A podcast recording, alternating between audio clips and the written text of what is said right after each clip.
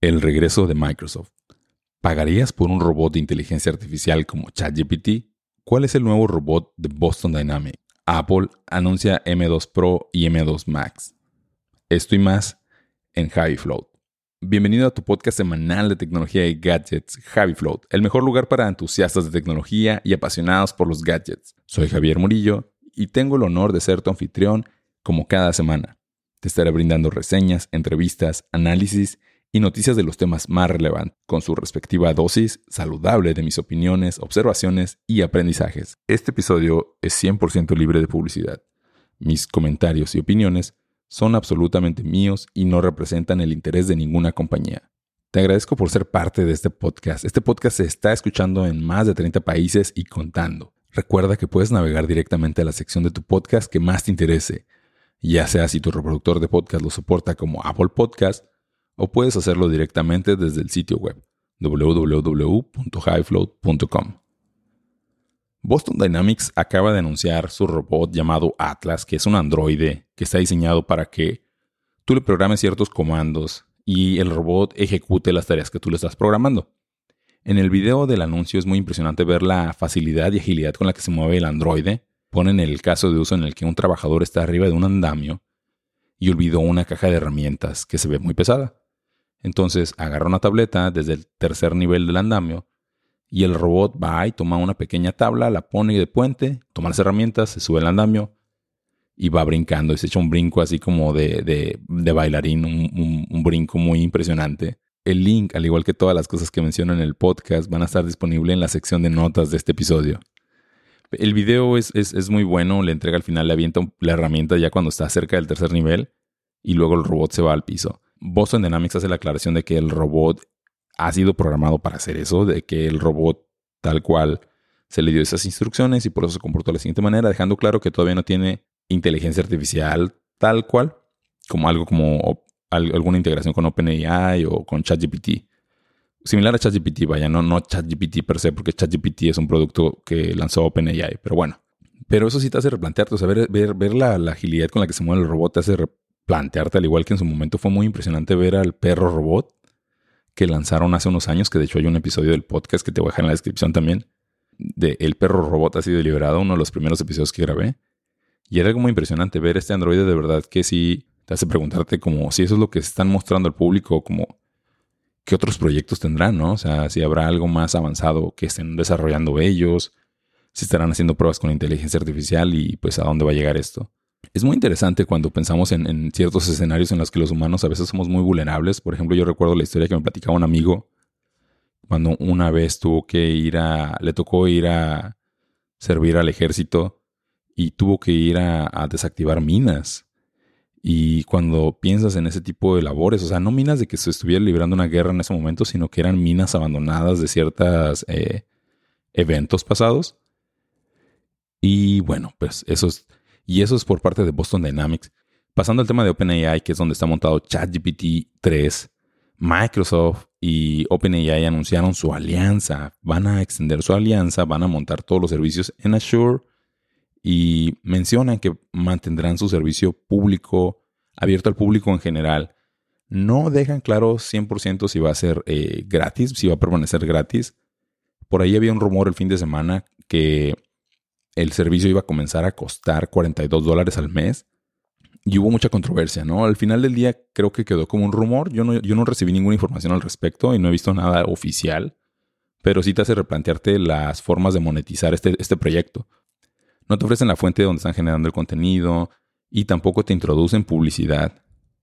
Entonces cuando lo comparas con Google, que Google basa todo su sistema de búsqueda en la publicidad tal cual, en que cuando tú buscas algo, los primeros resultados pues son eh, de personas que pagaron por esos keywords y cuando entras a ciertos sitios web que están utilizando AdWords, gracias al comportamiento del usuario y a muchas otras cosas alrededor, pueden hacer, eh, mostrar ciertos anuncios esperando convertir a que ese usuario le dé clic a ese anuncio o compre algo a través de, ese, ese anuncio. Pues hoy por hoy ChatGPT no tiene eso y yo estaba pensando que probablemente esa fue una de las razones por las cuales Google no se ha metido tan de lleno ahí a liberar un proyecto similar, porque la tecnología la tienen, el proyecto lo tienen, y hoy, hoy por hoy solamente están, digamos, temblando de miedo porque no han lanzado ninguna respuesta y ChatGPT sigue cobrando fuerza y relevancia. Pero bueno, mejor te voy a dar tres consejos para cómo utilizar mejor ChatGPT. Las tres cosas que tienes que considerar al momento de utilizar ChatGPT es contexto de entrada. ¿Quién eres? ¿Quién tiene que pretender este robot que es? Esta interfaz que es. Entonces es muy importante siempre abrir con un pretende que eres o asume que eres X persona o asume que eres X rol o pretende que eres X rol o Y rol. Después tienes que seguir con la acción o la tarea que quieres que ejecute. Si tiene que explicar, si tiene que escribir, si tiene que darte una idea, si tiene que darte lo que tú quieres que te construya en texto tal cual. Y finalmente puedes cerrar con el resultado. Si necesitas que el resultado te lo explique en cierto contexto también. Por ejemplo, le puedes decir, pretende que eres un escritor de The New York Times y explica por qué la Tierra es redonda en un artículo de mil palabras y va a generar el artículo. Pero si al final le pongo en un artículo de mil palabras para un niño de 12 años, el artículo va a hacer todo ese giro para aterrizarse en un artículo de mil palabras para un niño de 12 años. Y eso es muy importante tenerlo en cuenta. Y le puedes decir, desde pretende que eres un ingeniero de software, pretende que eres un escritor, pretende que eres un periodista, pretende que eres un profesor, pretende que eres un adolescente, pretende que eres una persona con cierto coeficiente intelectual. En fin, puedes especificar eh, el contexto de la persona que tiene que pretender el robot y así generar una respuesta más acertada a lo que tú quieres. Ahora vamos a pasar a las noticias de Apple. La primera noticia de Apple es que esta semana salió iOS 16.3 que corrige algunos errores de seguridad y también ofrece ya la opción para utilizar llaves físicas de seguridad, ya sea con USB, NFC o USB-C, como las YubiKeys. Y estas llaves son un respaldo físico para tener una capa de descifrado, una capa de autenticación. Aquí voy a hacer un paréntesis para recordar que en noviembre hubo una filtración de LastPass, esa herramienta que se dedica a almacenar passwords y salieron por ahí en diciembre a, dar la nota, creo que un día antes de Navidad, que habían tenido una filtración de, cierto número de vaults, de contraseñas, pero que no había, no había problema porque pues estaban cifradas.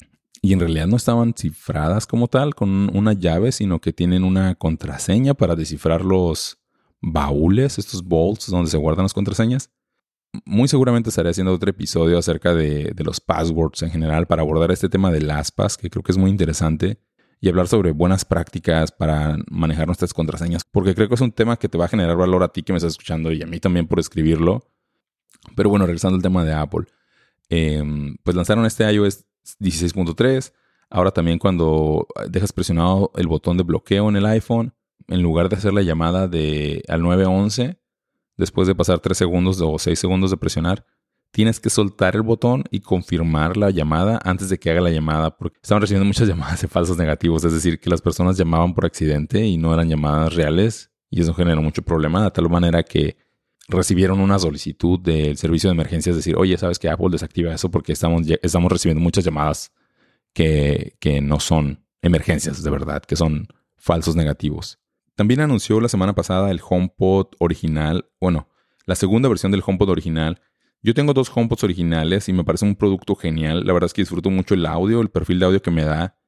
Tengo un HomePod en la sala, y tengo otro HomePod en la recámara, HomePods originales y tengo un HomePod mini en la cocina. Y me parecen unos dispositivos increíbles. Algo para resaltar es que el HomePod original tiene un procesador del 2014, el mismo procesador que tiene el iPhone 6, un A8. Y el HomePod 2 tiene un S7, que es el procesador que tiene el Apple Watch Series 7. Y el HomePod Mini tiene el procesador S5, que es el del Apple Watch Series 5. ¿Por qué menciono esto? Porque ligado a la actualización de iOS 16.3, que viene junto con varias actualizaciones a HomeKit también, liberan el sensor de humedad y temperatura para HomePod Mini y el HomePod 2 también tiene sensor de humedad y temperatura. Lo que me parece extraño es que estaba oculto el del HomePod mini y no sé si ese sensor está dentro del S5 y es algo que está desactivado, lo cual podría hacer que los Apple Watch S5, S6 tengan ese sensor porque el S7 El HomePod 2 que tiene un S7 también tiene ese sensor. Y el Apple Watch Series 8 tiene ese sensor también, al menos el de temperatura. Entonces me hacen pensar si será que Apple tiene esos sensores en, los relojes desde la serie 5 y, los tienen bloqueados por vía software o si es algo que es específicamente del HomePod. Yo creo que sí lo tienen oculto. No ha habido noticias al respecto en los medios, pero también me extraña que cuando hicieron el iFixit de los dispositivos nunca mencionaron nada alrededor de esos sensores. Entonces, habrá que ver qué pasa después si iFixit, que es un sitio que se encarga de desarmar dispositivos, desarman el nuevo HomePod, el HomePod 2, y si encuentran físicamente el sensor o si el sensor viene dentro del procesador. En caso de que venga dentro del procesador, muy probablemente los Apple Watch Serie 5, Serie 6, Serie 7 compartan los mismos sensores que el Series 8, que es el sensor de temperatura. Hasta donde yo sé, el sensor de, humedad no está presente en el Series 8. Probablemente el Series 9 ya lo van a anunciar. También anunciaron, también fueron esta semana lanzadas las nuevas MacBook Pro de 14 pulgadas, de 16 pulgadas y la Mac Mini con los procesadores M2, M2 Max y M2 Pro. Estos procesadores son una iteración sobre la generación actual, obviamente de los M1. Eh, ya llevo yo, desde que salió la MacBook M1 Pro, utilizándola y la verdad es que es una máquina increíble. Eh, es muy curioso porque cuando, antes de que saliera esta computadora, yo tenía una Intel de 16 pulgadas con las especificaciones bastante elevadas, el procesador i9 Intel más rápido que había para esa computadora, 32 eh, GB de RAM, 1 terabyte de espacio en unidad de estado sólido. Pero la computadora, con todo y eso, la computadora hacía un ruido tremendo como si fuera a despegar el espacio. Con todo y eso los abanicos se encendían, la computadora hacía mucho ruido y no daba el rendimiento que yo esperaba, la batería no duraba. Entonces tan pronto comenzó a haber rumores sobre la, la nueva arquitectura que iba a llegar de las Mac, vendí esa computadora, por fortuna la pude vender bastante bien y compré esta computadora que es la M1 Pro y estoy muy feliz con esa compu. Es, una, es mi computadora personal y creo que nunca le he llegado a, estresar porque funciona de maravilla. O sea, ni, aunque abra todas las apps, ni aunque corra muchos contenedores de Docker, ni... No sé, es una belleza. Simplemente es, es no sé, es una maravilla. Es una computadora de 10 de 10. Obviamente tiene muchas cosas que mejorar, pero si es un producto que se siente maduro yo estoy muy feliz. lo recomiendo. Si estás en Intel, eh, sin pensarlo. Y ahora que ya tienen esta Mac mini de entrada de, de 600 dólares, es un no-brainer. O sea, es un excelente punto de entrada, dan descuento de educación. Digo, no, no, no, no, la estoy anunciando de mala onda. La verdad que creo que si necesitas actualizar de compu, es una compu que vale la pena. Con los ojos cerrados, porque te va a durar muchísimo y no hay forma de, ir mal con esa arquitectura. Y con eso cierro la sección de Apple. Ahora voy a pasar a la sección de Samsung gracias a mi amigo Luis Eduardo, que me pasó por ahí el, recordatorio de que ya está a la vuelta de la esquina el Samsung Galaxy S23. Es un teléfono muy esperado por la comunidad de Android, los, los amantes de los teléfonos de Samsung. De hecho, ya abrieron las reservas. Si tú reservas el teléfono hoy sin saber lo que van a anunciar, nada más dices quiero el Samsung Galaxy S23 o la computadora, van a anunciar una computadora también, o el teléfono foldable, te dan un descuento de 100 dólares en cualquiera de los tres y lo puedes reservar. Entonces lo reservas, te descuentan 100 dólares y también aceptan trading. Creo que les puedes, te dan 350 dólares por eh, cualquier iPhone. No revisé las, dicen que en cualquier condición en la que esté el iPhone. Entonces, eh, no, sé si, no sé qué versiones de iPhone, pero te dan 350 dólares más los 100 dólares de descuento. Entonces, como que Samsung está ahí para las personas que quieren comprarse su Samsung nuevo, no tengan pretexto. De hecho, ligado a eso de las ventas, hubo una nota que salió en la que los teléfonos en el último cuarto del año, en los últimos tres meses del año, porque redujeron sus ventas en más del 10%. Samsung redujo como por ahí del 16%, Apple el 14%, y, todas las compañías se vieron afectadas por esto. Em, yo se lo atribuyo a dos cosas principalmente. Número uno, a la situación macroeconómica global. No, ya no es una prioridad, a menos que tu teléfono no esté funcionando, pues probablemente no va a ser una prioridad. Y la otra es al tema de la maduración de la tecnología. Siento que estamos en una etapa, en un plato, en el cual como que estamos entrando a cierta etapa en la cual vamos a estar por aquí un ratito estacionados, en lo que damos otro brinco probablemente que valga la pena actualizar o que llegue algo, algo, algo que, no, que nos haga movernos en otra dirección. En resumen, los teléfonos cada vez duran más y eso hace que pues, queramos cambiar menos de teléfono. Cerrando esa nota de, las ventas. Pero Samsung, yo creo que por eso también le están apostando tanto a, arrancar ya las reservas, a aceptar trading y a, y a buscar la manera de incrementar sus números. Como nota final, Microsoft va a lanzar una actualización silenciosa para identificar instalaciones de Office, ya sea desde 2007, 2010 y Office 365, con el objetivo de deshabilitarlas y forzar a que sus usuarios vuelvan a usar Office 365 o paguen por el servicio de Office 365. Se me hace un poco extraño porque si al final un usuario que no está pagando hoy por hoy Office 365 y tiene instalado una copia de Office en su computadora y le desactivan esta copia de Office, ese usuario probablemente se va a ir a usar Google Docs, OpenOffice o alguna otra alternativa antes de pagar Office 365. A menos de que sea súper indispensable y esté utilizando macros o algo que sea muy complejo, que en ese caso seguramente el usuario estaría pagando la licencia, pero se me hace un movimiento, en fin, ahí está la nota y no sé si va a ocurrir realmente, como que es un poco extraño, pero a ver qué pasa.